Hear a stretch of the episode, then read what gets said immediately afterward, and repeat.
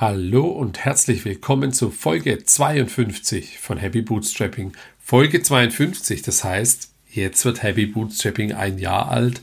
Vielen, vielen Dank an alle, die mir hier regelmäßig zuhören, mir Feedback schicken vor allem jetzt mit dem Jahresabschluss Spotify Rap, da haben mich ganz viele Screenshots erreicht.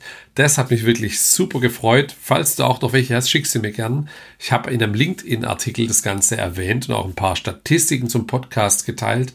Auch den verlinke ich dann gerne hier in den Show Notes. Vielen, vielen Dank an alle, die mir regelmäßig zuhören. So, und noch ein Hinweis in eigener Sache. Ich suche auch immer noch einen Werbepartner hier für den Podcast. Das ist auch wirklich nicht teuer. Melde dich gern bei Interesse, kann gern ein Bootstrap Startup sein, SaaS, E-Commerce, völlig egal. Melde dich gern bei mir über LinkedIn oder an hallo at happy-bootstrapping.de. Jetzt zur heutigen Folge. Heute zu Gast der Tim Lampe von wildplastic.com. Wild Plastic sammelt wildes Plastik aus der Welt ein, vornehmlich aus dem Süden oder Südhalbkugel und verarbeitet es hier in Europa weiter zu Versandtaschen oder dann für Müllbeutel für B2B oder auch B2C. Das kannst du bei den Kollegen dann im Online-Shop kaufen. Der Tim und sein Team, die suchen auch noch interessante Partner. Also wenn du mit denen zusammenarbeiten möchtest oder gern die Versandtaschen für dein E-Commerce-Business haben möchtest, dann melde dich gern bei ihm. Das LinkedIn-Profil ist in den Show Notes.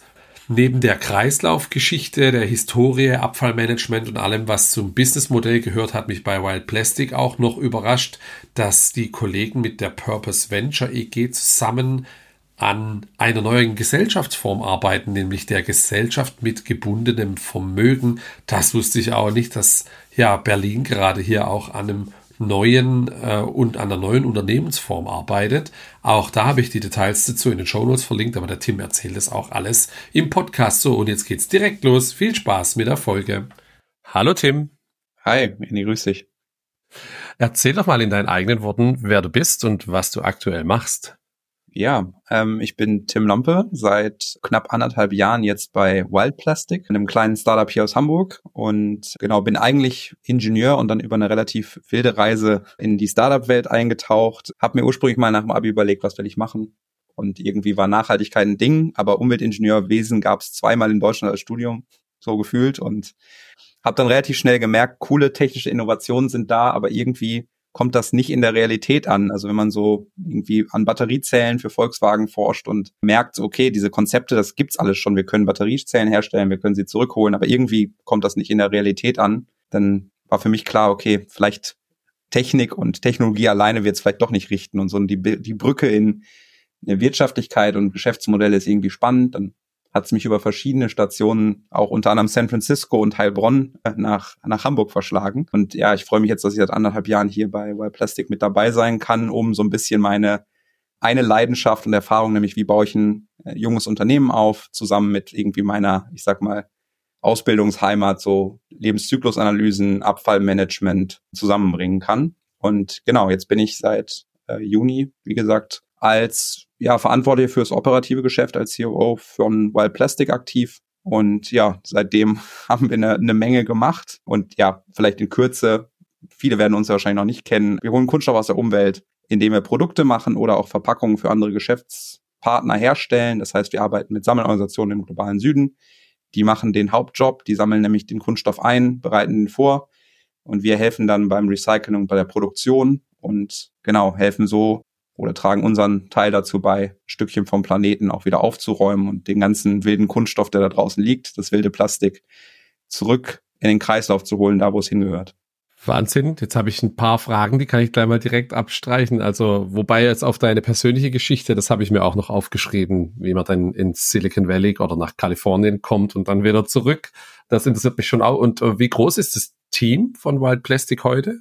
Ja, also wenn ich über Team spreche, dann sind das äh, super viele Leute. Aber ich glaube, wenn du, wenn du von Team sprichst, dann geht es natürlich auch erstmal, wer arbeitet bei White Plastic. Das sind aktuell ja. 16 äh, Personen im Kernteam. Dazu muss man wissen, dass wir natürlich weder selbst recyceln noch selbst produzieren, noch die Sammelorganisationen selber managen und das auch bewusst so tun. Und dann stehen da natürlich alleine, wenn wir auf die Sammlung gucken, stehen da nochmal so um die 3500 Leute hinter, die das Ganze ermöglichen. Deswegen ist das immer, wenn ich, wenn ich von Team spreche, ein riesengroßes, cooles Team, aber wir bei Wild Plastics aktuell 16. Und äh, wie groß ist das Geschäft dann, wenn ihr 16 Leute seid? Kannst du ein bisschen sagen, also ich habe, ich werde auf jeden Fall in Show Notes verlinken, wie viel Tonnen ihr pro Land einsammelt, aber kannst du da vielleicht ein bisschen was dazu sagen und wie viel Plastiksäcke ergeben sich da raus? Wie viel verschickt er da so? Ja, also das, das, das entwickelt sich wahnsinnig rasend schnell. Deswegen bin ich auch mit allen Daten immer nicht up to date. Findet man aber auch bei uns auf der Website, ähm, auf dem Wild Tracker. Dann findet man pro Land die genauen Zahlen. Also äh, bisher haben wir jetzt knapp um die 600 Tonnen zurückgeholt und aufgeräumt. Und dieses Jahr ist so unser Jahresziel 500 Tonnen. Also man sieht auch, die Entwicklung ging relativ schnell. Vielleicht sind wir sogar noch ein bisschen besser als die 600 Tonnen, also wenn es gut läuft. So zum Vergleich, also letztes Jahr haben wir im Verlauf des Jahres 170 Tonnen aufgeräumt, davor das Jahr eher so um die 50. Und dieses Jahr wollen wir irgendwie 500 angreifen, also äh, und sind auch auf einem ganz guten Weg. Von daher sind wir gerade immer noch ziemlich schnell am Start, aber haben dieses Jahr doch noch mal ein bisschen den Turbo gezündet und seitdem entwickelt sich diese Zahl viel, viel dynamischer. Und sprichst du auch über Umsätze? Gibt es da was, was man sagen kann? Was ja, ich, ich sag mal, spätestens in, in anderthalb Jahren oder so könnt ihr ja. ja selber dann runterladen ja. und nachlesen. Von daher, also wir werden dieses Jahr sehr wahrscheinlich so 1,6 Millionen Euro Umsatz machen. Mhm damit auch ziemlich genau Break-Even laufen. Das ist das, cool. wo ich jetzt auf Holz, auf Holz klopfe. Also die, die, das erste Mal steht was sehr wahrscheinlich eine schwarze Null unterm Jahresabschluss. Darauf freuen wir uns super. Jetzt sage ich das hier so öffentlich, dann wird es wahrscheinlich noch nicht klappen, aber es klappt. äh, genau, also das ist so die Größe und man muss sagen, wir kommen so von 650.000 Euro circa Umsatz letztes Jahr. Also da ist dieses Jahr gut was draufgekommen. Also die letzten drei Jahre waren 390, 660, jetzt 1,6 Millionen und merken jetzt gerade so ein bisschen, dadurch, dass wir auch vom B2C stärker uns auf den B2B-Bereich mitverlagern, hat das uns doch auch nochmal einen enormen Wachstumsschub gebracht. Das habe ich auf jeden Fall auch für später drauf, was da aus die Unterschiede im Geschäft sind. Wie viel, wie viel Versandtaschen, Müllsäcke kann man aus einem Kilo äh, herstellen? Kann man das grob sagen? Wie kann man sich das vorstellen? 600 Tonnen ja, da, da, da, da lacht jetzt natürlich mein Ingenieursherz, weil das ist natürlich die klassische Antwort, kommt drauf an. Also du kannst dir vorstellen, die sind unterschiedlich groß, die sind unterschiedlich dick. Und ich habe das auch am Anfang total unterschätzt, was das für einen Unterschied macht, dass so eine Folie doppelt so dick ist. Natürlich mhm. doppelt so schwer, doppelt so mhm. viel Material. Diese Skalen sind verrückt. Also wenn man so aus dem E-Commerce kommt und auch weiß, was manche Prozentzahlen allein schon bringen, dann ne, ist irgendwie ein Müh stärker und ein Müh weniger stark, macht da doch dann viel aus. Ähm, deswegen, also ne, wir haben so 120 Liter Schwerlastbeutel, da mache ich irgendwie aus einem Kilo so 11, 12 Säcke. Mhm. Versandtaschen mache ich so um die 50, je nach Größe, 30 bis 50 aus einem Kilo. Und dann kann man das so hochrechnen. Also in einen so einen Container, den wir um die Welt schiffen, passen so 20 bis 25 Tonnen. Also wir versuchen den immer 25 Tonnen voll zu machen. Das heißt, mit einem Container kommt man relativ weit, wenn man Versandtaschen oder Müllbeutel herstellen will. Und trotzdem werden wir dieses Jahr so knapp 30 Container bewegen. Boah, nicht schlecht. Und äh, die spannende Frage jetzt, wie kommt man auf die Idee, das zu machen? Wann, wann ist es auch entstanden? Ja, also entstanden ist das weit vor meiner Zeit. Ich habe das so ein bisschen begleitet, aber ähm, ja, ich glaube, die die die die sieben GründerInnen können diese Geschichte wahrscheinlich viel besser und viel lebhafter erzählen als ich. Aber ich, das Ganze hat zum einen gestartet mit mit mit Fritjof, äh, Friedhof Detzner von äh, Jimdo, vielleicht äh, den einen oder anderen bekannt, der dann da raus ist und sich überlegt hat, er guckt sich äh, oder für eine Dokumentation auch um die Welt gereist ist und eben es so ein bisschen um die Probleme unseres Planeten ging. Und dann haben wir eben auch gemerkt, Kunststoff ist einfach ein Riesenthema und dann wieder zurück, zusammen mit Holger hat er auch dann irgendwie, sie sind so dran geblieben an dem Thema und dann kam mit Dieter, einem unserer Weitergründer, ein Kunststoffexperte dazu und mit Katrin, die auch immer noch äh, als CMO mit dabei ist, mit ihrem Designstudio direkt auch unter uns sitzt, so jemand, der nochmal konzeptionell stark im Produktdesign ist. Ja, und dann war irgendwann diese Idee geboren, wie wäre eigentlich ein Müllbeutel, der zweimal aufräumt. Also hm. ich mache den, den Müllbeutel schon auf Kunststoff, der irgendwie aufgeräumt wird und dann kann ich zu Hause damit nochmal doppelt aufräumen. Und es war so ein bisschen die Geburtsstunde von dieser Idee, okay, Folien sind auch das größte Problem, wenn es um Kunststoff geht. Die sind am dünnsten, die sind am schnellsten Mikroplastik, die müssen eigentlich als erstes jetzt, und zwar schnell aus der Umwelt, weil danach haben wir nur noch begrenzt Zeit, sie zu retten. Und dann ist das Ganze eben mit diesem Thema, wir machen einen Müllbeutel gestartet. Und ja, dann ne, waren eben auch mit, mit Nadja und Wasch, Jascha auch und Chris natürlich, der dazu kam auch als CEO, so das erste Team geformt und das war dann alles während Corona irgendwie auch schwierig. Ne? Wie kriege ich jetzt aus dem globalen Süden gesammeltes, äh, gesammelten Kunststoff während der Pandemie nach Europa zurück? Deswegen hat das Ganze natürlich auch so ein bisschen irgendwie, ähm, ja, gedauert, weil es irgendwie auch schwierig war ne? und nicht so die einfachste Idee zum Umsetzen. Aber mittlerweile, ja, sind wir da ganz happy, dass, dass das noch immer noch besser klappt und besser wird. Also das heißt 2020 ging dann, war die Firmengründung oder gibt es irgendein Geburtsdatum? So, also genau, wir sind gerade vor, im August sind wir vier geworden, offiziell. Deswegen, ne, das ist immer so ein bisschen, also die Idee ist irgendwie entstanden in 2018, gegründet wurde dann 2019. So richtig los ging es 2020. Das sind so die Schritte. Mhm. Dann aber natürlich eben wie noch so ein bisschen mit, äh, ich sag mal, mit etwas angezogener Handbremse, weil da doch auch viel zu, zu regeln und zu tun war. Ähm, aber das sind so die, die ersten Schritte von Wild Plastic so über die Jahre. Interessant. Ja. Okay, und wie, wie bist du selber dann dazu gekommen? Ja, ganz, ganz spannend. Ich äh, ärgere Chris auch immer damit, dass er mich auf LinkedIn erst geghostet hat. also wir haben ursprünglich mal, auch weil ich ja bei den Campus Founders in Heilbronn war, also im Innovations- und Gründungszentrum am Bildungscampus in Heilbronn, da gab es natürlich auch immer die Beziehung dann Richtung Physio und Schwarzgruppe und dann war von Seiten Wild Plastic so die Idee, hm, macht das vielleicht Sinn, euch zu verknüpfen, auch über den damaligen guten Freund von mir, der bei Planet A ist, die auch Wild Plastic unterstützt haben in der ersten Finanzierungsrunde hm, mit einem, mit einem Nachrangdarlehen. Und ähm, genau, dann kam so die Idee, hey, könnt ihr nicht mal was machen? Und dann hat es nicht so ganz gepasst. Und zwei Jahre später kam dann, äh, kam dann ähm, Chris oder kam auch Nick, mein guter Freund, zurück und meinte, hey, die suchen einen COO. Und für mich war damals irgendwie eine ganz gute Zeit, auch mal wieder nach einer neuen Herausforderung zu suchen. Und dann hat das einfach wie die Faust aufs Auge gepasst. So, hey, Abfallmanagement kann ich, Lebenszyklusanalysen schreiben kann ich, das kann ich mitbringen. Dann trage ich auch ein bisschen was zum Team bei und wie man irgendwie ein Team aufbaut, ohne jetzt die große Kohle zu haben. Das ist mir auch ganz sympathisch. Und ja, weil wir Unternehmen in Verantwortungseigentum sind, das war dann so für mich der letzte Punkt auch zu sagen, hey, wir gehören uns selbst. Äh, das war für mich immer schon ein wichtiger Antrieb. Und äh, dann hat, haben ganz viele Themen zusammengepasst, die mich dann auch bewogen haben, zu Wild Plastic dazu zu kommen. Und was für eine Rolle hat für dich persönlich dann dein Aufenthalt in Kalifornien gespielt? Damals waren die ja in dem Thema auch schon, glaube ich, relativ gut, oder? Also so was Umweltschutz betrifft oder und Nachhaltigkeit ist Kalifornien in den USA auf jeden Fall ein Vorreiter gewesen. Ja. Hat es für dich da einen Einfluss gehabt? Was hast du da gemacht? Ja, es war erstmal krass zu sehen. Also, ne, wie, wie immer irgendwie USA ist in allem riesig. Also auch wenn es um irgendwie Umweltschutz und so Themen geht, aber auf der anderen Seite natürlich auch ja ganz anders strukturiert. Ist ja alleine schon, wenn du in San Francisco wohnst und über die, die Bay Bridge nach rüberfährst, so in die East Bay und dann merkst irgendwie, da, da ist schon wieder ein ganz anderes Amerika. Und ne, deswegen glaube ich, so von den USA zu sprechen, war gerade in Bezug auf Umweltschutz auch einfach schwierig, weil ich glaube, es gibt da wahnsinnig krasse VorreiterInnen und Leute, die irgendwie tief in Forschung sind und mega Konzepte machen und gleichzeitig gibt's halt immer noch eine starke Abhängigkeit von Erdöl und, äh, und anderen Produkten, die jetzt nicht unbedingt so nachhaltig sind. Von daher habe ich das super ambivalent wahrgenommen, war aber damals auch unter einem etwas anderen Gesichtspunkt da. Also das war im Endeffekt erstmal nur, in Anführungszeichen, nur ein Praktikum. Und ja, im Rahmen des Praktikums habe ich einfach super viel gesehen und gelernt, auch natürlich so über diesen amerikanischen Weg Unternehmen zu bauen, der mir auch also irgendwie relativ viel beigebracht hat, weil ich spannend fand zu sehen, okay, dieses wie mache ich es dann doch ein bisschen ambitionierter und größer und wie nehme ich doch ein paar Leute mit und erziele dann auch einen Impact, wie das auch gehen kann, habe aber für mich auch relativ schnell gemerkt, so, ja, ich bin irgendwie gebürtig Ostwestfale, so ich komme aus so, aus einer Region, wo es ein bisschen bodenständiger zugeht, deswegen nicht unbedingt wirtschaftlich unerfolgreich. Aber das ist irgendwie so ein, so ein Stil, der mir, der mir besser gefällt oder der besser zu mir passt. Und dann habe ich nach einem Jahr auch gemerkt, hey, auch so ganz persönlich, so Europa und Deutschland ist schon für mich irgendwie gutes, eine gute Basis irgendwie, um zu agieren. Und genau, von daher glaube ich viel mitgenommen. Tatsächlich um Umweltschutzbereich gar nicht so viel, sondern eher so im Bereich, okay, Venture Building, wie bei euch ein Startup, wie vernetze ich mich gut und wie kann ich auch einen ganz anderen Ansatz wählen. Okay.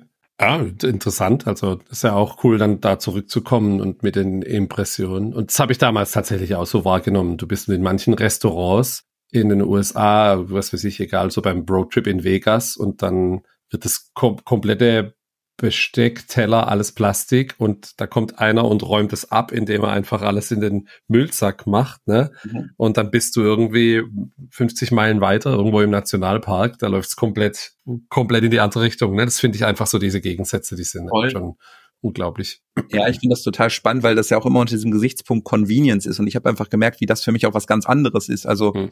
wo das in Amerika auch sehr praktisch ausgelegt wurde, nämlich genau so, na ist doch praktisch. Du isst alles, dann lässt es auf dem Tisch liegen und dann räumt einer mit einem Wisch ab. Kannst du auch selber machen. Das ist ja praktisch, das ist ja Luxus, wo ich mir denke, nee, ich möchte doch auf keinem Plastikteller essen. Ich möchte doch einfach ein vernünftiges Geschirr. Ich spül's auch selber.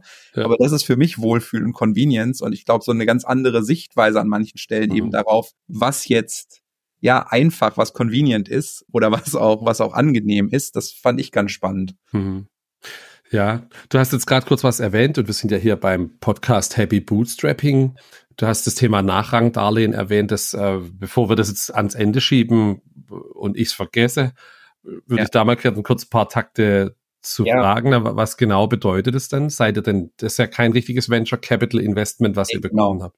Also wir sind äh, als Unternehmen in Verantwortungseigentum gegründet. Es geht ja auch gerade das Thema Gesellschaft mit gebundenem Kapital als neue Rechtsform durch Berlin. Ähm, wir sind, es gibt ja mittlerweile boah, sehr, sehr viele Unternehmen. Ich kann es gar nicht zählen, das weiß wahrscheinlich Achim von Purpose besser.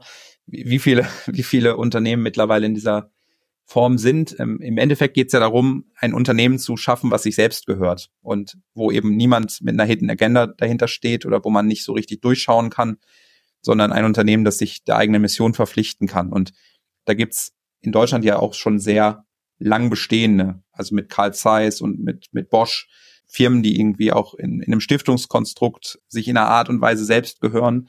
Und ja, die, so seit ein paar Jahren ist das ja auch immer beliebter bei Startups irgendwie, ne, wenn man jetzt an an, an Wild, an Goldeimer denkt, neue Narrative Einhorn, da sind ja Retail in Freiburg, da gibt's ja einige, die mittlerweile irgendwie auf dem Weg sind. Und ich glaube, wir mit Wild Plastic waren auch so ein bisschen die Pioniere, das in Verantwortungseigentum zu gründen. Also von Anfang an zu sagen, uns ist wichtig, dass das Unternehmen sich selbst gehören kann und dass sich da niemand einkaufen kann, aber dass wir auch nicht verpflichtet sind, irgendwie unbegrenzt Dividenden auszuschütten an jemanden, der in Anführungszeichen nur Geld reingegeben hat. Und gleichzeitig war irgendwie klar, naja, wenn wir das ganz alleine bootstrappen wollen, so einen ganzen Container Regranulat mal gerade ankaufen, das macht man nicht mit seinem Girokonto. Also ganz ohne Kapital wird's nicht gehen. Und dann war das halt für uns ein guter Mittelweg zu sagen, wir finanzieren das eben in, in der Form, dass wir sagen, gut, es gibt es gibt auch Darlehen, beispielsweise in dem in der ersten Runde waren es eben nachrangige Darlehen. Da gucken wir auch gerade, ob wir das nochmal ein bisschen anders strukturieren können, dass es in Zukunft vielleicht eher mit einem Bankkredit weiter funktionieren kann,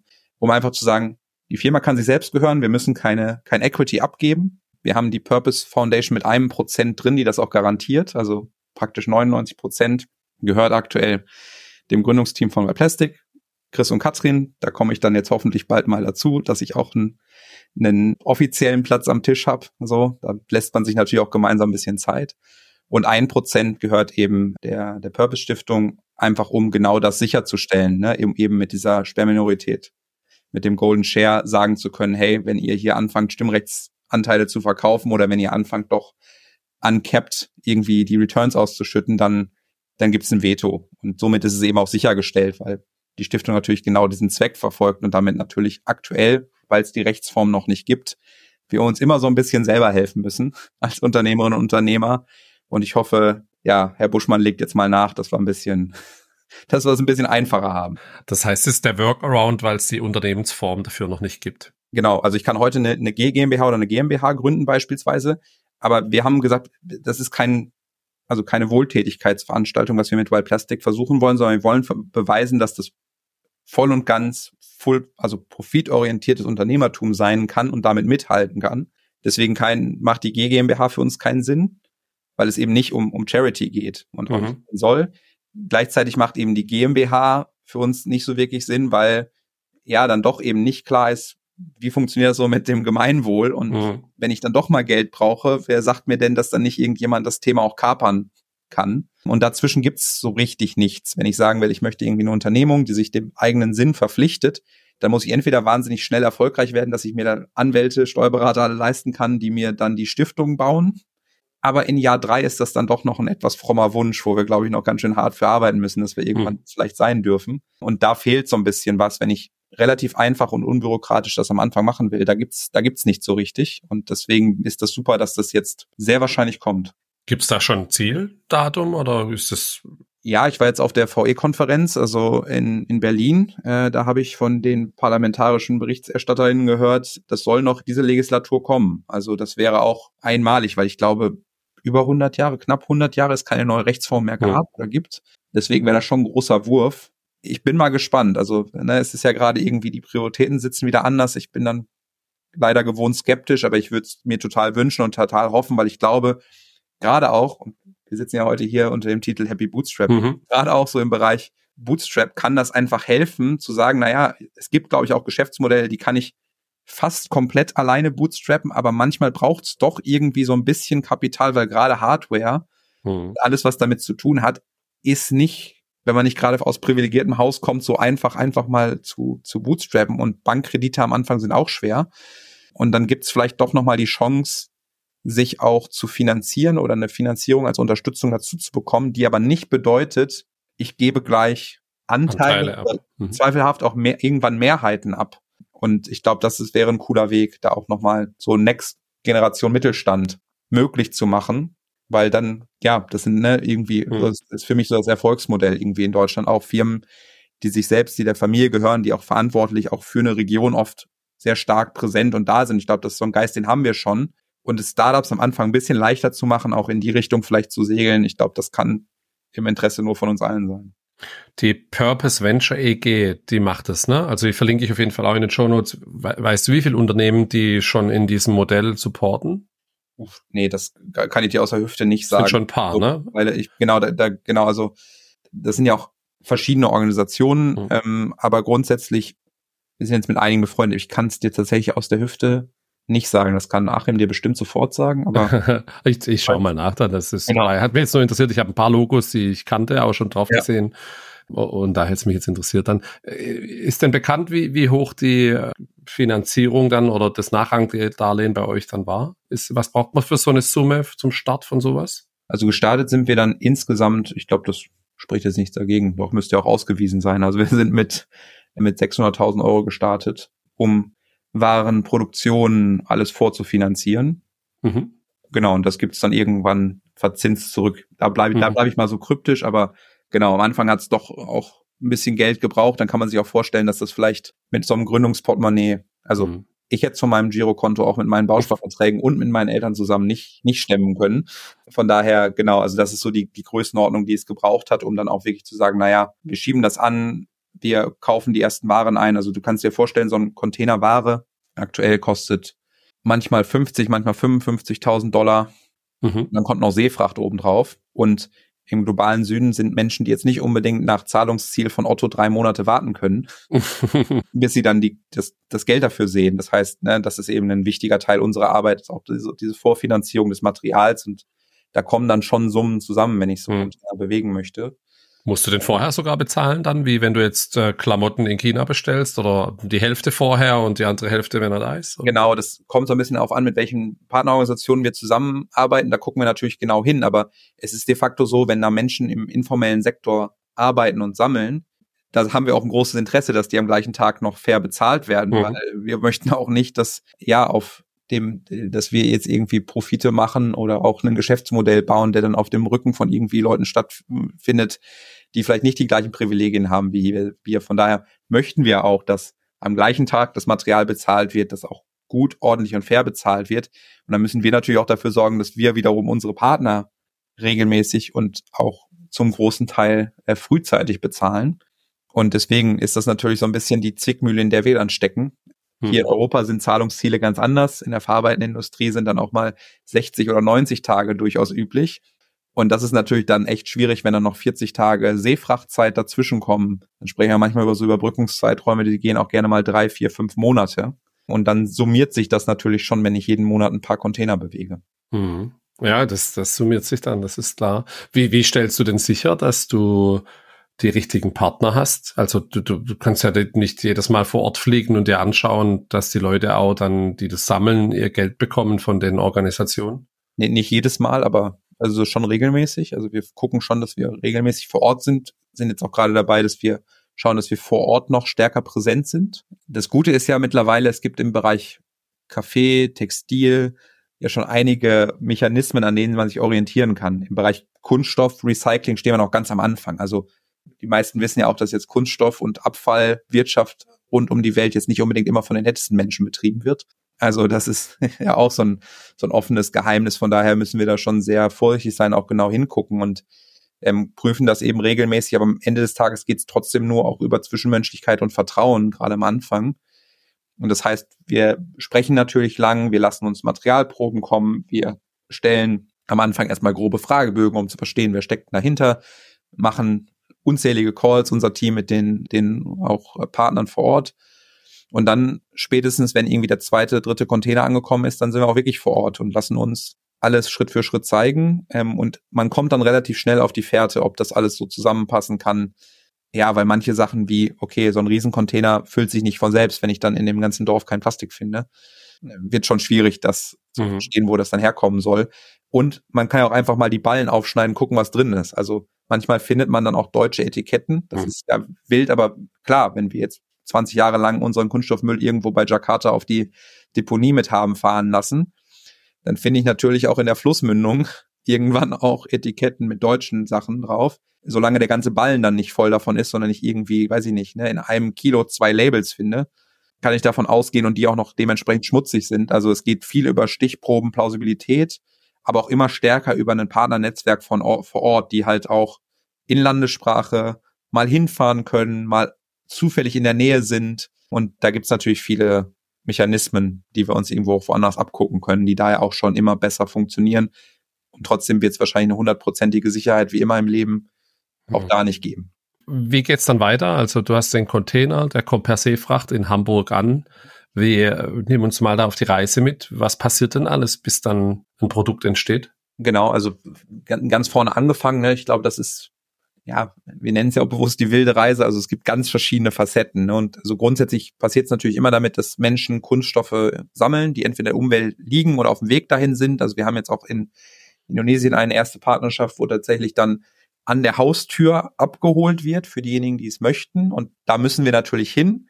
Das ist mhm. aber für uns dann auch irgendwann der Punkt, wenn das jetzt wirklich ein etabliertes System ist und dann irgendwann andere Partner auch den Kunststoff kaufen können, dann ziehen wir uns auch zurück, weil dann ist ja eigentlich das geschafft, wofür wir da sind, nämlich so eine Art Müllabfuhr und äh, Waste Management etabliert. Aber in der Regel sind es doch Menschen, die in nicht formellen Arbeitsverhältnissen einfach, ja, Kunststoff sammeln, sei es auf Deponien, sei es am Straßenrand, den zusammensammeln, zu einem Collection Center bringen meistens, ähm, zu einem Aggregator. Da wird dann der Kunststoff angekauft und dann in der Regel auch weiterverarbeitet. Das heißt, sortiert, gewaschen, in große Ballen gepresst. Das ist so das, womit wir dann irgendwie starten können. Und dann kommen die Ballen in einen Container und der geht dann an den Hafen und dann kaufen wir praktisch den Container FOB am Hafen ab, schicken ihn nach Europa und dann wird er hier von einem Partner in Portugal recycelt und geht dann eben als Granulat weiter an die verschiedenen Produktionsorte. Das kann Deutschland, Belgien, Litauen sein. Das sind unterschiedliche, da kommen auch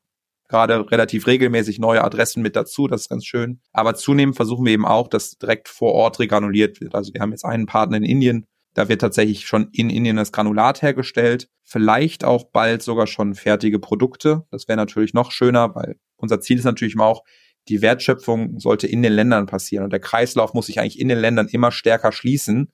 Nun ist es so, aktuell können sich die meisten Länder diese, dieses Privileg einer Abfallwirtschaft noch nicht leisten. Also wir haben einen irgendwie einen, einen Staatshaushalt, wo man das machen kann. Aber in den meisten Ländern ist leider der Staatshaushalt so, dass ich sagen muss, Trinkwasser oder Abfallwirtschaft. Mhm. Dann gewinnt doch das Trinkwasser, was auch irgendwie verständlich ist.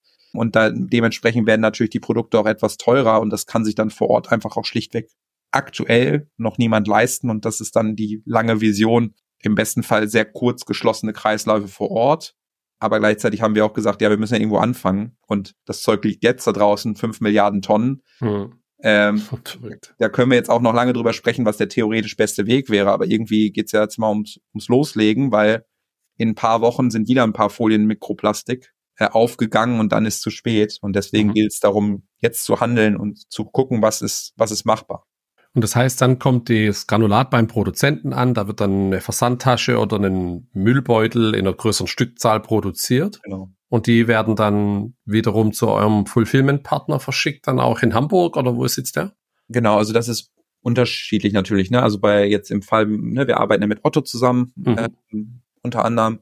Da bringen wir zum Beispiel den Container Granulat zu dem Hersteller und die, verarbeiten das dann weiter und liefern das dann auch direkt aus. Hm, das heißt also, nur um das vielleicht auch kurz zu erklären, ne, dann wird das Granulat wird erhitzt und wie so ein riesen Luftballon also gepustet nach oben durch, das ist dann so ein Schlauch, der entsteht. So wird die Folie hergestellt auf eine große Mutterrolle und von der Rolle werden dann beispielsweise die Versandtaschen runtergefertigt. Ne? Also geschnitten, zusammengeschweißt, dann kommt noch der Klebestreifen dran. Bei den Müllbeuteln funktioniert es ähnlich, auch so ein großer Schlauch.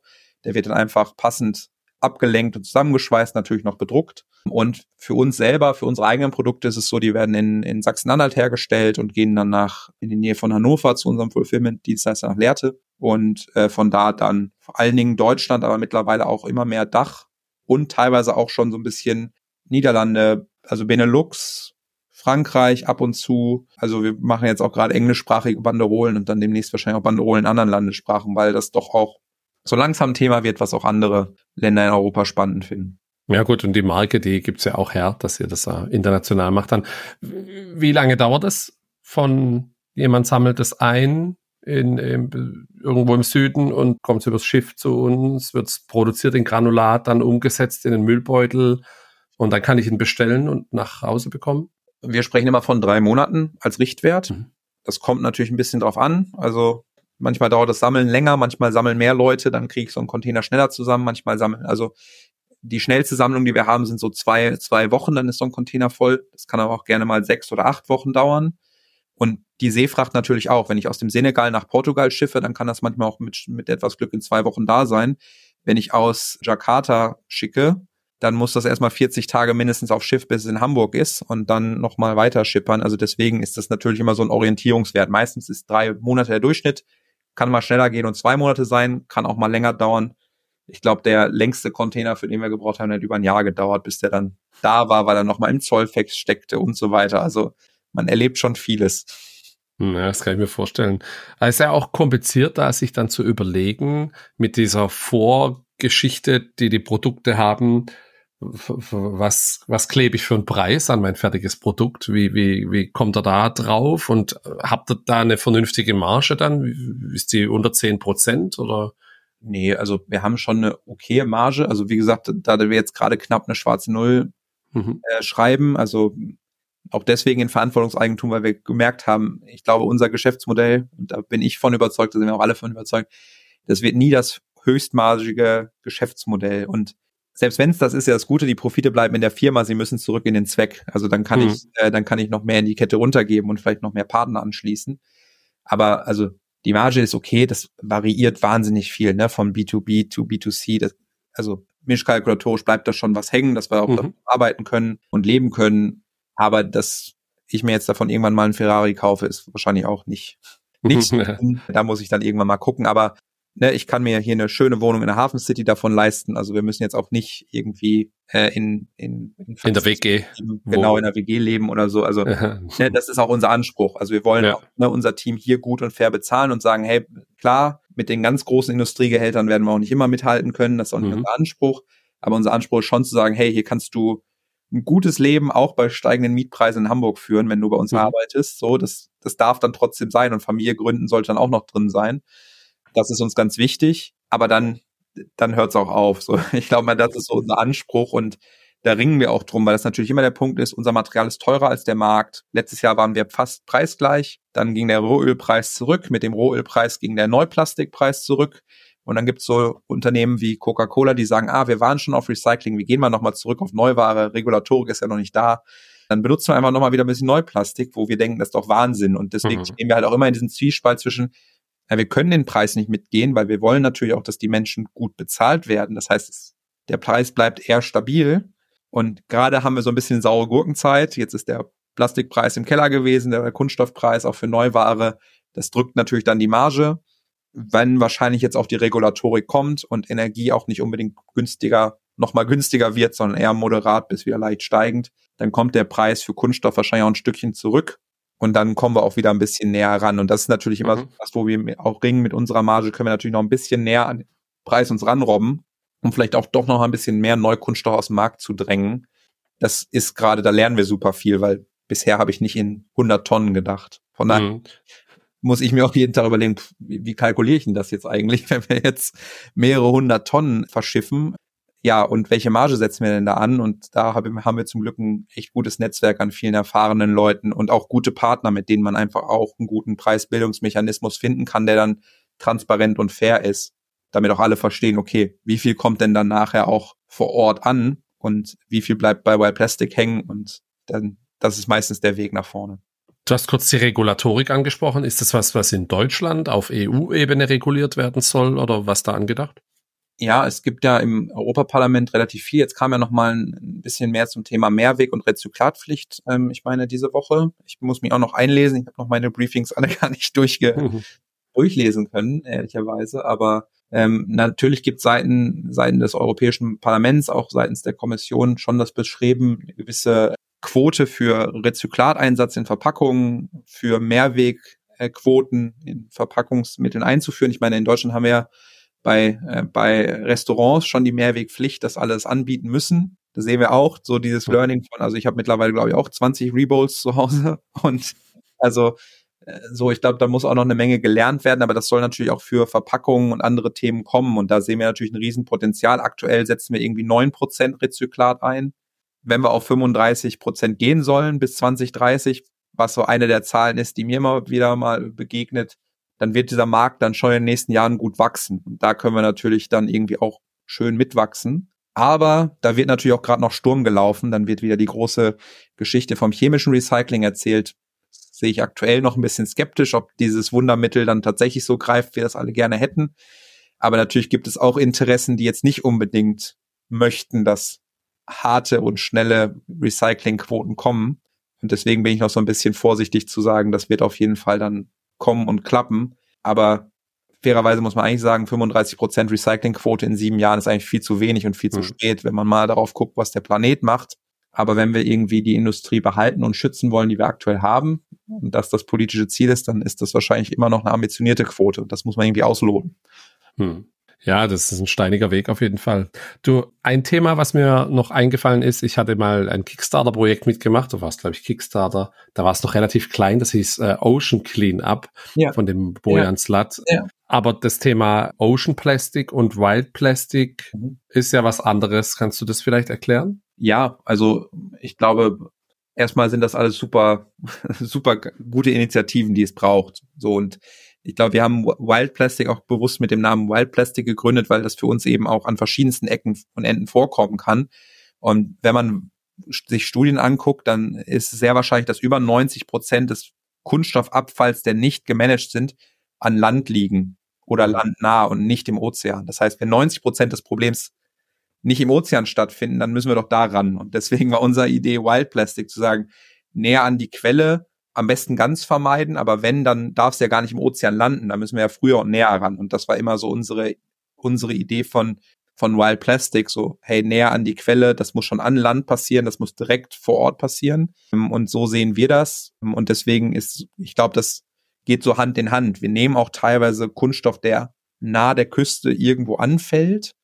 Aber man muss auch fairerweise sagen, gerade wenn wir über Folien sprechen, wenn die einmal im Meerwasser gelegen hat, da macht man noch relativ schwer was draus. Also diejenigen, hm. die daraus mal Produkte wieder herstellen, da ziehe ich meinen, meinen Hut vor. Also das geht sicherlich für einige ganz ausgewählte Fraktionen, aber gerade wenn es längere Zeit im, im Meer gelegen hat, dann ist das noch ja gemischter Sondermüll, den kann man auch nur noch verbrennen oder deponieren. Mhm. Da ist nicht mehr viel zu machen und deswegen ist unser Ansatz ja eher wieder auch zurück in den, also wen, ne, also Clean Up ja, aber vor allen Dingen verbunden mit Recycling und mit Kreislaufwirtschaft und weniger mit Deponieren oder Verbrennen. Ja, ist verrückt, was du sagst. Okay, 90 Prozent an Land. Man, sieht ja hier als die auf den Videos von was die alleine aus dem Meer rausziehen oder was in dem Great Pacific Garbage Patch heißt er, glaube ich. Äh, ja.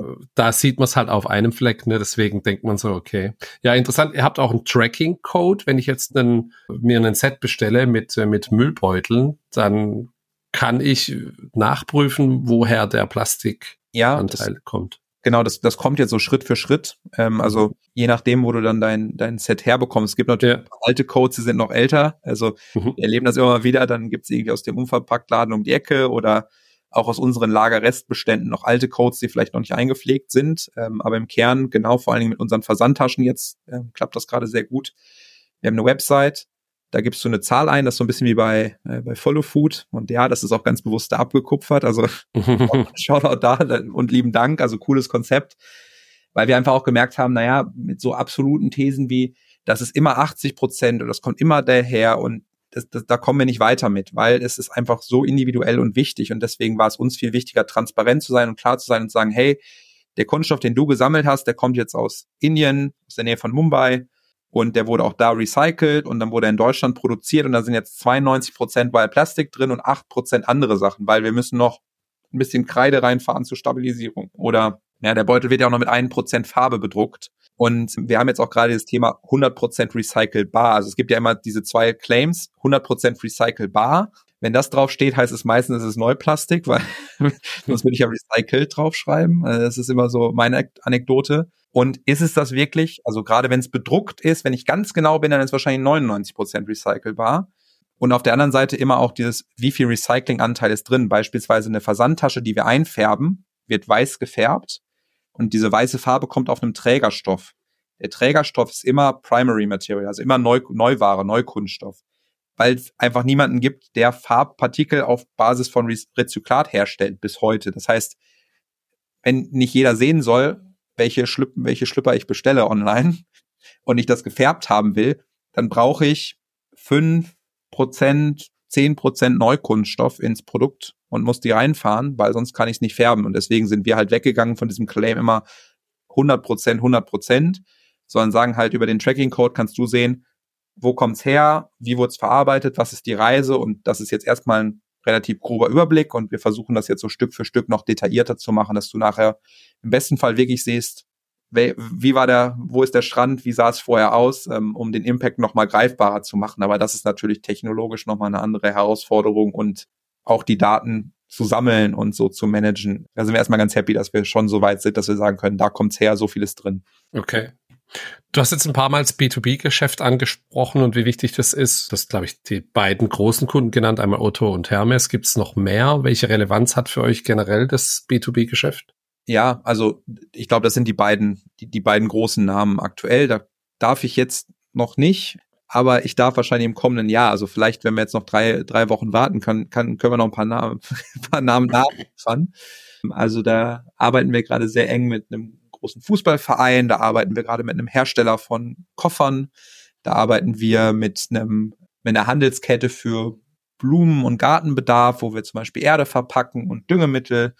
Also da gibt's jetzt noch die ein oder anderen Namen, die jetzt sehr wahrscheinlich auch bald dazukommen, die wir dann auch stolz präsentieren dürfen. Wir verpacken jetzt zum Beispiel von, von Goldeimer das, das Toilettenpapier gemeinsam mit, äh, mit Bischof und Klein und der Wepa. Also das ist für uns auch ein Riesenthema, weil es einfach ein Hygieneprodukt ist. Mhm. Ganz neue Anwendung. Und also da kommen jetzt so nach und nach die nächsten Namen dazu. Aber ich glaube, gerade sind Hermes und Otto schon mit Abstand, auch was die Menge angeht, die, die größten Cases, auf die wir super stolz sind. Und das macht in Summe dann schon auch dieses B2B-Geschäft. Also wenn ich jetzt dazu rechne, auch Unternehmen, die Müllbeutel für ihre Büros bestellen und so weiter, dann sind das schon um die 80 Prozent B2B mittlerweile vom, vom Umsatzvolumen. Genau, aber das ist natürlich dann irgendwann wird es ein bisschen schwierig für uns B2B und B2C zu unterscheiden, weil wenn jetzt, wir haben auch viele dann Dachdeckerfirmen, Zahnarztpraxen, die bei uns bestellen, für sich einfach, aber dann auch wenn ich so eine große Praxis habe und da immer wieder auch den Müllbeutel wechsel jede Woche, dann kommen da auch ganz schön Mengen zusammen. Mhm. Und deswegen ist das so, dann irgendwann verschwimmt das so ein bisschen. Also so wahrscheinlich 70 bis 80 Prozent, je nachdem, wo ich so diese, diese kleinen und kleinsten Unternehmen zurechne, dann B2B, B2C. Okay.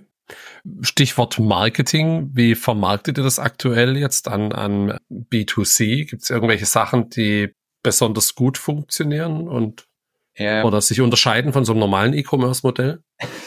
Jetzt werden wahrscheinlich hm. alle die Ahnung haben von E-Commerce schmunzeln. Wir haben im Oktober das erste Mal Geld in Paid Social gesteckt. Also das ist so, wir, wir betreten da gerade so, das ist so ein bisschen das Internet ist für uns gerade Neuland. Aber Neuland, ja. ja.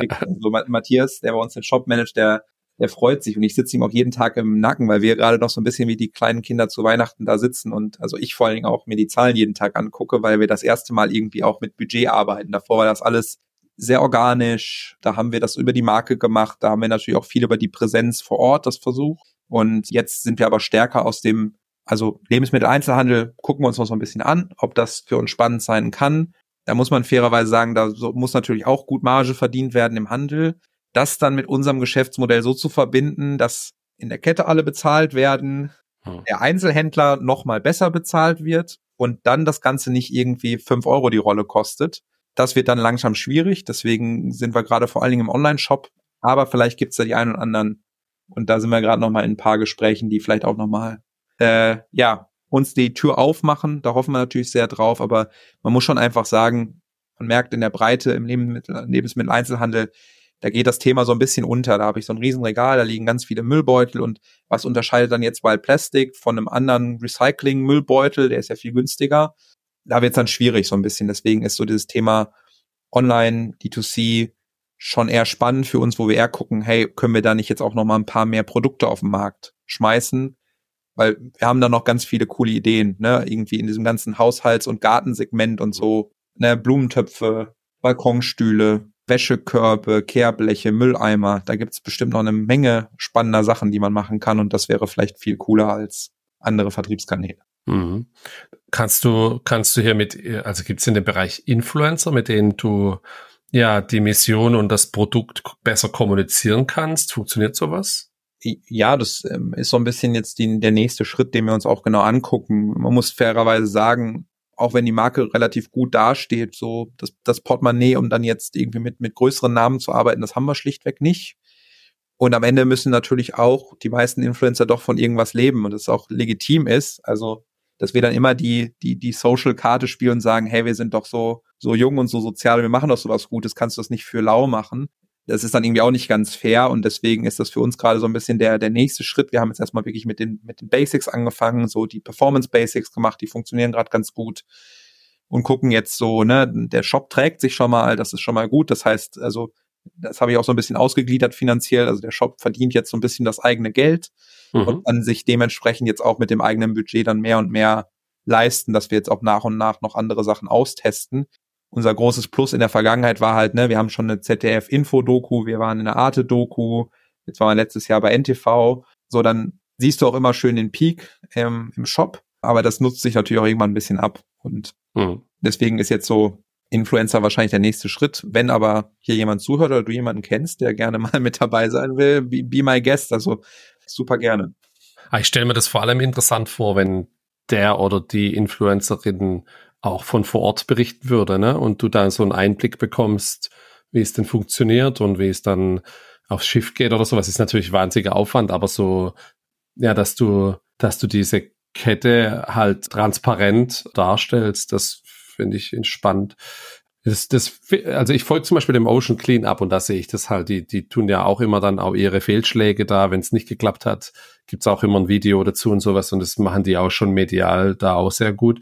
Und, und ich glaube, ja, so in die Richtung ist, ist nicht einfach, aber finde ich interessant. Und du könntest ja. ja auch die am Erfolg irgendwie beteiligen über ein Affiliate-Modell oder sowas. Genau, ich glaube, da ein paar Gedanken gibt's da schon. Also jetzt war erstmal unser Team gerade in Indien, also es wird jetzt auch erstmal coolen okay. Content geben. Also Ronja und Mayu aus unserem Team waren gerade da und haben äh, auch eine Menge jetzt erstmal mitgebracht. Cool. Ähm, aber klar, das Thema läuft, also ne, lebt irgendwie vom Geschichte erzählen. Ich glaube, fairerweise muss man sagen, wir haben so viele Hände, also wir sehen manchmal auch den Wald vor lauter Bäumen nicht. Deswegen ist es, glaube ich, schon auch spannend, immer wieder zu sagen, wenn das Leute hören und das spannend finden, dann kommt auch gerne mal auf uns zu, weil wir mhm. haben da total Bock drauf. Wir haben es, glaube ich, noch nicht so richtig raus. Also wenn, so, wenn mhm. auch jemand sagt, hey, finde ich mega, folgender Vorschlag, so könnte das für mich Sinn machen und ich habe Bock, das zu unterstützen, bin ich der Erste, der sofort zurückruft oder zurückschreibt, ähm, ja. weil wir einfach ja gerade so damit beschäftigt sind, ne, jetzt wieder diese tausend Stunden Bildmaterial aus Indien zu schneiden, dass niemand irgendwie gerade die Zeit hat, sich mal zu überlegen, wie machen wir eigentlich weiter? Und dafür muss dann irgendwie die beschauliche Weihnachtszeit herhalten. Genau. Und wenn irgendwelche kleineren Shops zuhören oder andere E-Commerce-Händler, ab wie viel wie viel Volumen muss ich denn haben, dass ich bei euch so eine, ja, mit meinem Label bedruckte Versandtasche bekomme? Das fängt relativ früh an. Also meistens geht's, ist eher so das, das Thema, wenn ich das mit meinem Label drucken will, muss ich halt einmal ein Werkzeug erstellen. Das kostet dann mhm. Zwischen drei und 900 Euro je Größe. Also, ne, das läppert sich dann schon so ein bisschen. Mhm. Und das muss man irgendwie berücksichtigen. Aber, also wir haben jetzt auch teilweise Shops, die bis zur Losgröße 100, 100 Stück runter das bestellen können. Also dann sind die in der Regel von uns gebrandet mit der Story, aber mhm. genug Platz, dass ich auch nochmal, die meisten hauen ja dann im Fulfillment eh ihren eigenen Sticker drauf und so. Mhm. das geht dann eh, aber meistens so, also das einfachste ist so ab 50, ab 5000 Stück mit einem eigenen Branding, da geht's so los, wenn man die Kosten in die Hand nehmen will. Ganz spannend ist immer mit so einer Versandtasche, ich bin meistens günstiger als ein Karton. Meistens fahre ich an, spare ich an den Versandkosten auch noch ein bisschen was. Also mhm. gerade wenn ich irgendwas verschicke, was jetzt nicht unbedingt in den Karton muss, dann kann so eine Versandtasche auch ganz cool sein und dann verdiene ich das auch relativ schnell wieder raus. Wir haben jetzt selber getestet, wir werden wahrscheinlich unsere eigene Minibox, also wir verschicken vier Rollen, auch auf eine Versandtasche umstellen, mhm. weil, naja, der, der, der Karton kostet irgendwie mich 80 Cent, die eigene Versandtasche, wenn ich sie einkaufe, kostet nicht mal ein Viertel dann habe ich auch wieder an jeder, an jeder Sendung doch nochmal an der Marge gut was gemacht. Vor allen Dingen, wenn ich die viel rausschicke und raushaue. Und das ist dann eher so über das Einflugstor, über das wir kommen und sagen, kommen wir nicht irgendwie zusammen, weil unsere, ja, unsere Mission ist irgendwie möglichst viel die Geschichte zu erzählen. Also wir versuchen schon auch irgendwie die kleinen Shops mit dazu zu kommen. Aber natürlich ist so irgendwie 900 Euro Werkzeug für einmal auch schon eine Investition für einige, mhm. die jetzt vielleicht das irgendwie nebenberuflich machen. Das ist uns auch voll klar. Und da muss man einfach offen miteinander reden, ob dann man Bock darauf hat, sich vielleicht erstmal die Kosten teilt, das dann über die Zeit abstottert oder wie man es macht. Aber eigentlich haben wir auch mittlerweile echt eine gute Anzahl an kleinen Shops, die mit dabei sind oder cool. sein wollen und deswegen, also immer auf jeden Fall schreiben und 100 Tüten so als kleinste Größe ist meistens auch schon ein ganz guter Einsteiger, ein gutes Einsteigsvolumen. Ja, ich mache mir auch mal Gedanken, wer alles schon da war und wem ich das vorschlagen kann. Und wenn jemand zuhört, ja. meldet euch einfach gern. Und dann ja, äh, gern, weil also ich glaube, wir haben da auch viel Outreach gemacht und die auch die verschiedensten Reaktionen drauf bekommen von also nee, Plastik, wir benutzen keinen Kunststoff mehr, das ist alles ne, also Papier, Papier, Papier. Fein, ich mach die ich mag nicht gern dieses Fass aufmachen. Kunststoff versus Papier, kann man sich jetzt über die Lebenszyklusanalysen, Gewichte und so weiter streiten.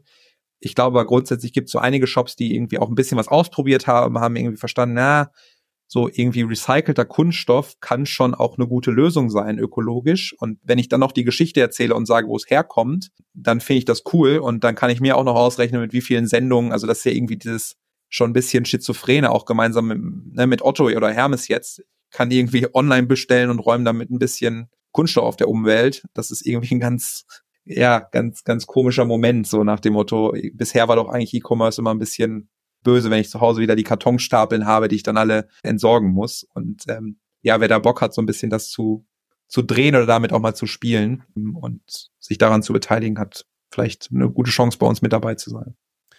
Wenn du jetzt so einen Skeptiker triffst, der sagt so, naja, ihr macht hier einen auf nachhaltig und dann verschickt er die Dinger online, was würdest du dem antworten? Kaufst in der Filiale? Gibt es gibt's irgendwo auch im Shop dann? Gibt es äh, Partner, die es äh, in ihren Läden verkaufen schon? Ähm, ja, absolut. Also gibt gibt ganz viele Modelle und ich glaube, also ich wurde letztens auch wieder gefragt, da ging es um auch um das Thema, du hast eben im, im, Vorgespräch über biologisch abbaubare Beutel, die dann ja doch gar nicht so ja. abbaubar sind in der Regel, ähm, gesprochen.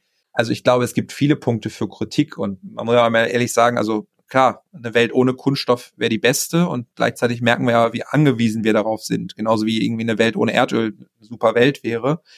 Und uns ist ganz wichtig, wir wollen da kein Feigenblatt sein. Also es ist auch ganz wichtig zu sagen, ah super, jetzt haben wir Einweg-Taschen aus Plastik, damit sind wir jetzt ja fertig. Nee, wir machen jetzt gerade die gemeinsam mit einem mit einem Partner die erste Mehrwegtasche und probieren das mal aus. Weil eigentlich muss das ja kommen und das muss ja der nächste Schritt sein. Und ich glaube, wenn ne, uns jemand kritisch begegnet, erstmal super, weil ich glaube, es gibt ganz viel, was man daran kritisieren kann. Und gleichzeitig bin ich dann immer dafür zu sagen, naja, wo kommen wir denn, wo kommen wir denn gerade her? Ne? Und gerade wir, wir rezyklieren neun Prozent und den Rest schmeißen wir in die Umwelt. Und da sind jetzt mittlerweile fünf bis sechs Milliarden Tonnen aufge, aufgelaufen, wollen wir die nicht zurückholen. Und ne, das, ja, es werden morgen trotzdem Menschen online bestellen und trotzdem brauchen die eine Verpackung. Und wenn das ein weißes T-Shirt ist, was du von A nach B schickst, dann braucht das auch einen Schmutzschutz, weil die meisten, wenn die einen Fleck drauf haben, schicken sie es zurück. Und dann ist der Umwelt auch nicht geholfen, wenn ich einfach eine doppelt so hohe Retourenquote habe und weiße T-Shirts durch die Republik hin und her fahren, dann ist so ein kleiner Plastiksack, der hier dann auch wieder ins Recycling gehen kann, vielleicht doch unter den Möglichkeiten, die ich heute habe, die am wenigsten schlechte. Und mhm. so muss man sagen. Aber mhm. Beispiel Biomüllbeutel, mich hat jemand gefragt, was aus meiner Sicht der beste Biomüllbeutel? Ja, keiner. Also mhm. nutzt keinen. So, das, das ist die beste Antwort. Ich habe zu Hause auch einen, einen Eimer, da kommt das rein und dann wird's ausgekippt. Haben wir hier im Büro auch haben wir uns aus unserem eigenen Material wie so einen großen Blumentopf gemacht. Da kommen dann die Bioabfälle rein und dann werden die halt abends ausgekippt. ja, das ist das Beste, wenn man unser Produkt nicht nutzt, aber die meisten werden doch zu Hause noch einen Müllbeutel nutzen und für die sind wir auch gerne da und versuchen es so gut es geht zu machen. Hm. Ja, Mensch, also ist echt eine sehr interessante Geschichte. Ich glaube auch tatsächlich, man muss nicht immer in einer 100% Lösung denken, sondern es reicht auch bei manchen Sachen eine 60 oder 80% Lösung. Die ist besser wie 0 oder 5%, ne? Ja. Für alle Beteiligten. Voll und gleichzeitig, ich, ich schätze das immer wert, auch wenn jemand bei uns da kritisch reinhakt. Also solange es nicht in so einen, in so einen Bashing-Modus gibt. Also du hast mhm. natürlich auch manche Leute, die lieben es einfach zu kritisieren, weil sie kritisieren wollen. Also wir haben auch mal ja, also wir kriegen auch manchmal so Reaktionen auf E-Mails oder E-Mails, da weißt du einfach, da geht es jetzt gar nicht darum, irgendwie, also dann heißt die E-Mail auch schon irgendwie Lust auf Diskussion at so und so und dann weißt du schon, ja, sorry, nee, das muss jetzt heute nicht sein. Also wenn es so destruktiv ist, irgendwie schade, aber die meist, das meiste Feedback, was wir kritisch bekommen, zeigt uns ja auch so, hey, da ist Interesse da, da setzt sich jemand damit auseinander. Niemand schreibt dir irgendwie eine lange E-Mail oder eine Nachricht und nimmt sich die Zeit für eine halbe Stunde, eine Stunde und wahrscheinlich noch irgendwie mehrere Stunden Vorrecherche, wenn das Thema nicht irgendwie interessant wäre. Und dann sind wir erstmal grundsätzlich alle im selben Boot, weil mhm. wir wollen ja, dass es besser wird. Und vielleicht hat ja auch jemand noch eine coole Idee, die wir vielleicht auch übersehen haben, wie wir es auch besser machen können. Es darf nur nicht in dieses so nach dem Motto, ja, und das ist alles schlecht und das ist alles schlecht mhm. oder so dogmatisch im Sinne von Papier ist immer gut und Plastik ist immer schlecht oder wie auch immer, sondern solange es irgendwie ein differenziertes und nicht zu meinungsgeleitetes Kritisieren ist, ist es mega cool, da auch sich offen drüber auszutauschen. Habt ihr noch mal Bedarf für eine Finanzierung? Würde das noch mal machen? Oder ist es jetzt so wirklich, wir versuchen alles, was wir tun, aus unseren Umsätzen zu bezahlen? Ähm, ja, das versuchen wir. Tatsächlich sind wir auch gerade am überlegen, ob wir eben oder sind auch dabei, noch mal über eine Finanzierung nachzudenken. Hat den einfachen Grund, dass wir mit den, mit der aktuellen Finanzierungsform und den aufgelaufenen Zinsen so eine Bilanz vorlegen, wo eine Bank sagt, ah, das können wir nicht finanzieren. Und eigentlich wäre es gut, in Zukunft die Waren eben nicht nochmal über Investments vorzufinanzieren, mhm. statt platt gesagt, weil das weder für das Unternehmen noch für alle, die damit beteiligt sind, nachhaltig ist, jetzt mit in Anführungszeichen teuren Nachrangdarlehen, teuren, teuren Investitionen Material vorzufinanzieren, was in der Regel auch in Deutschland, wo es viele Mittelständler gibt, die Tag ein, Tag aus mit ihren Banken Waren und Aufträge vorfinanzieren, erprobte Modelle gibt, die günstiger und besser sind, wo wir auch starke Partner an der Hand haben würden. Und deswegen überlegen wir gerade, ob wir nochmal genauso viel Geld aufnehmen, dass wir, weil es Nachrang Darlehen sind, Fremdkapital, müssen wir nochmal ein bisschen Geld aufnehmen, um wieder Eigenkapital positiv zu sein, um dann zu sagen, jetzt eignen wir uns auch für, ein, für Geschäfte mit einer Bank und das ist für uns gerade die Überlegung. Und dann bleibt sicherlich ein bisschen Geld übrig für Wachstum, aber eigentlich ist das nur eine kleine Finanzierungsrunde. Wir überlegen und liebäugeln eher damit nochmal zu gucken, ob nicht ein Crowdinvesting, Crowdfunding besser zu uns passt, wenn wir neue Produkte machen wollen, weil das irgendwie besser zu dieser Geschichte und auch zu unserer Firma passt, wo in der Regel wir schon irgendwie Geld von außen brauchen, weil ganz ohne geht's nicht und auch wieder neue Produktionen vorzufinanzieren ist immer noch nicht aus der eigenen Tasche möglich. Mhm. Aber wir bauen die Firma schon so, dass wir sagen, da wollen wir jetzt möglichst schnell hin und am besten nächstes Jahr schon. Gleichzeitig aber auch wissend, ja, das Problem ist auch drängend. Also wenn wir jetzt immer jedes Jahr ein neues Produkt machen, wo wir Nachfrage nach zehn haben, dann ist vielleicht auch einmal gut, vielleicht einmal dieses Geld jetzt noch aufzunehmen, um diese zehn Produkte zu machen, um dann wirklich so zu verdienen. Aber es ist natürlich auch immer das Spiel mit dem Feuer, so nach dem Motto, mache ich das dann nicht nochmal und nicht nochmal und nicht nochmal. Und da ist für uns aber ziemlich klar zu sagen, okay, jetzt ein zweites Mal. Wir müssen so ein paar Fehler beheben, damit wir dann stabil sind und dann auch wirklich unabhängig nach vorne können. Gibt es denn Förderungen für das, was ihr macht? Also vom Bund oder vom Land oder jetzt in der, von der Stadt Hamburg vielleicht ja. auch? Ja, gab's und haben wir auch bekommen am Anfang. Und dann kommt, dann kommen so schöne Themen. Ne? Ich bin jetzt, also ich bin ja eigentlich für Lieferkette eingestiegen und bin mittlerweile mehr so unser CFO und mhm. wühle mich jeden Tag dadurch und kriege auch jetzt gerade schon wieder Kopfschmerzen, wenn ich an meine Spreadsheets denke. ähm, aber aktuell ist es so, es gibt Förderungen und in fast allen Förderprogrammen, und das wurde uns von mehreren Seiten so erzählt, in den meisten Förderprogrammen ist es so, man gilt die ersten drei Jahre als Startup und dann als KMU. Und als Startup wird nicht so sehr auf deine Bilanz geguckt. Und für uns war es natürlich so, ne, wir sind gut finanziert, aber durch Fremdkapital. Das war auch alles kein Problem. Und dann ab drei Jahre fiel wie so ein Vorhang.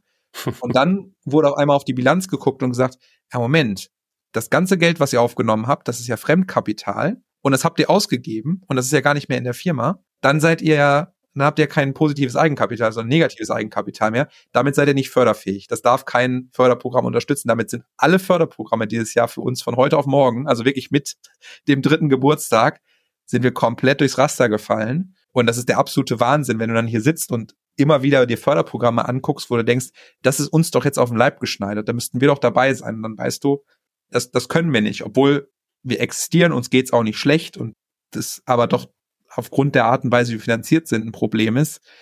Auch das ist ein Grund dafür, warum wir jetzt sagen, na, lass uns das doch mal ändern, weil es ist eigentlich ein struktureller Grund, aber es gibt keinen, aus unserer Sicht keinen echten Grund, warum wir nicht in diesem Förderprogramm mit dabei sein könnten und die nicht auch cool bereichern könnten mit einigen spannenden Cases.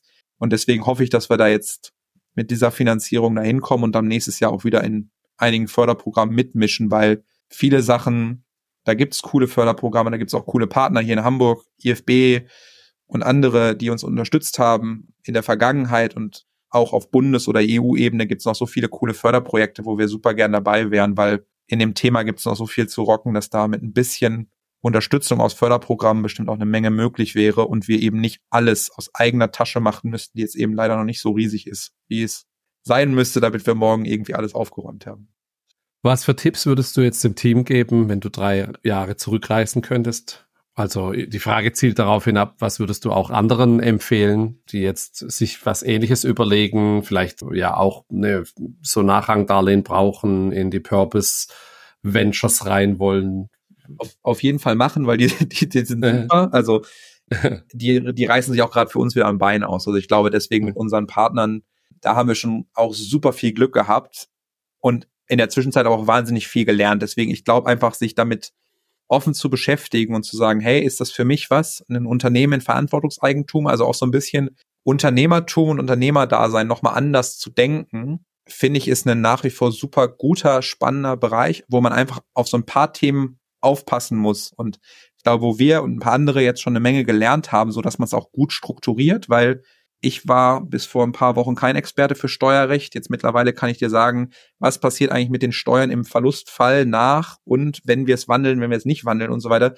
Das braucht man sich vielleicht nicht antun, weil da haben wir jetzt echt viel Zeit drauf verwendet, die es trotzdem wert war. Aber ich glaube, so die, wenn es die drei Tipps sind, schaut's euch auf jeden Fall an, auch für bestehende Unternehmen und auch für so Leute, die jetzt irgendwie schon ins Familienunternehmen einsteigen oder so, oder wo es vielleicht auch Unternehmen gibt, die keinen Nachfolger haben. Mhm weil das ist eine super coole Chance zu sagen, hey, ich habe hier ein Unternehmen, das sich selbst gehört und das kann auch mal treuhänderisch verwaltet sein, weil vielleicht möchte ich dieses Unternehmen gar nicht auf Dauer selber führen, sondern vielleicht arbeiten bei mir auch im Unternehmen coole Leute, die auch super unternehmerisch sind und die das mal machen wollen. Und da habe ich so viel Freiheit, die ich dazu gewinne. Deswegen das auf jeden Fall machen.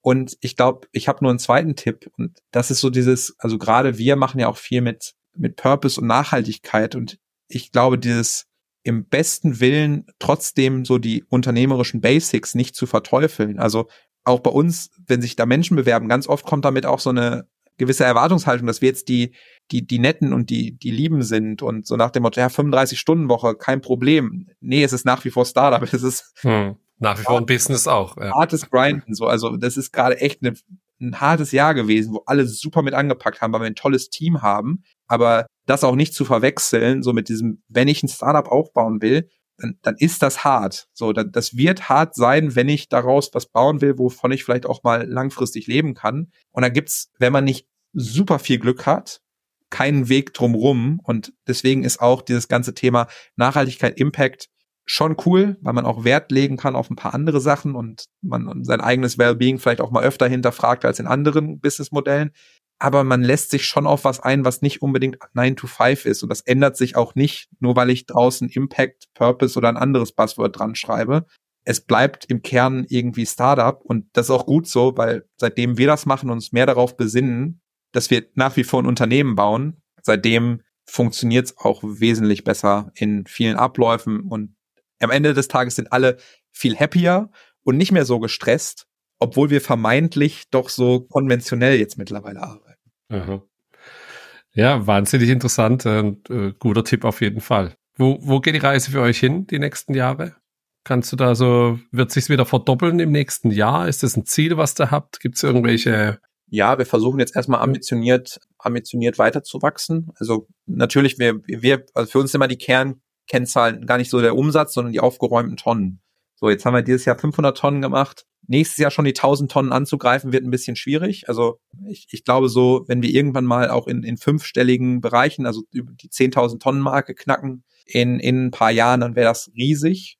Und gleichzeitig wissend jetzt erstmal, wenn wir in den nächsten zwei Jahren mal über die 1000 Tonnen springen, dann, also Jahre, also year to date, dann wäre das super. Jetzt nächstes Jahr erstmal die 1000 Tonnen in Summe zu knacken, wäre auch cooler Meilenstein.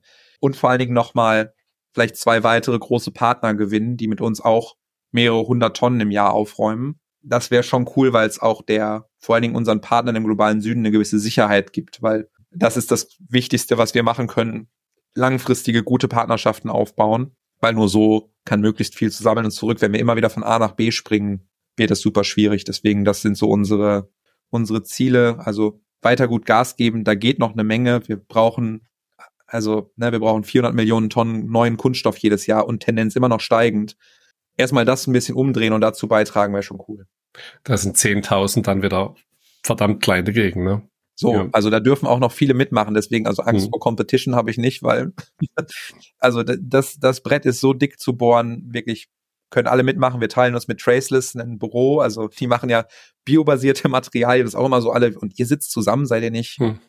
Seid ihr nicht Konkurrenten? Also ich glaube, es gibt so viel Kunststoff, wir werden uns da auf absehbare Zeit überhaupt nicht ins Gehege kommen, sondern können uns eher gegenseitig die Hände reichen, weil wir stehen da vor so einem riesen Müllhaufen und den müssen wir erstmal irgendwie gemeinsam zusammen wegräumen. Cool, Mensch. Also vielen Dank für den interessanten Einblick. Mal was anderes auf jeden Fall. Ich drücke euch die Daumen und wenn jemand Interesse hat, damit mitzumachen, Versandtaschen braucht für sein E-Commerce-Business, dann ich verlinke auf jeden Fall dein LinkedIn-Profil und man findet euch ja aber auch so. Mega, ich freue mich. Ja, also lieben, lieben Dank, dass ich dabei sein durfte und cool, dass es auch so spontan geklappt hat. Ich ja. finde, das ist ein, ja, super coole Plattform mag das total vielleicht, weil ich komme jetzt vielleicht aus einer etwas anderen Bubble ähm, und gleichzeitig total schön, ja, so über die Grenzen sich zu vernetzen und hier irgendwie auch mit dem Thema stattzufinden. Und ich glaube ja, alle, die Bock haben, irgendwie und darüber nachdenken, wie können wir da ein bisschen Müll wieder zurückholen und aus Müll wieder einen Wertstoff machen und irgendwie zirkulärer werden und wirklich in Kreisläufen denken, so immer gerne an uns wenden. Ich habe da Bock drüber zu hirnen, weil ich glaube, es gibt da noch ganz viele, die da coole Ideen haben, die auch alle irgendwie schon auf dem Weg sind, sei es im Kleinen, im Großen. Und ich glaube, da gibt es gerade hier auch,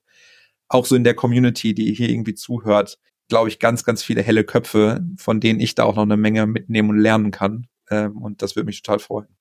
Cool. Ja, Mensch, dir viel Erfolg dann und äh, drück die Daumen, dass es alles so weiterläuft und dass der eine oder andere sich meldet. Vielen Dank. Perfekt. Danke für alles klar. Mach's gut. Ciao. So, und das war auch schon Folge 42 von Happy Bootstrapping. Hast du Feedback oder Fragen zur Folge, möchtest mir einen neuen Gast vorschlagen, dann schreib mir gern an hallo at happy-bootstrapping.de. Folge auch gern Happy Bootstrapping auf LinkedIn oder schreib mir über WhatsApp. Das ist auch in den Show Notes verlinkt. So, und in der nächsten Woche erwartet dich dann pünktlich, ja, für die Weihnachtsferien die Claire von den bisnets.com einem Netzwerk für weibliche Unternehmensgründerinnen. Bis nächste Woche. Ciao.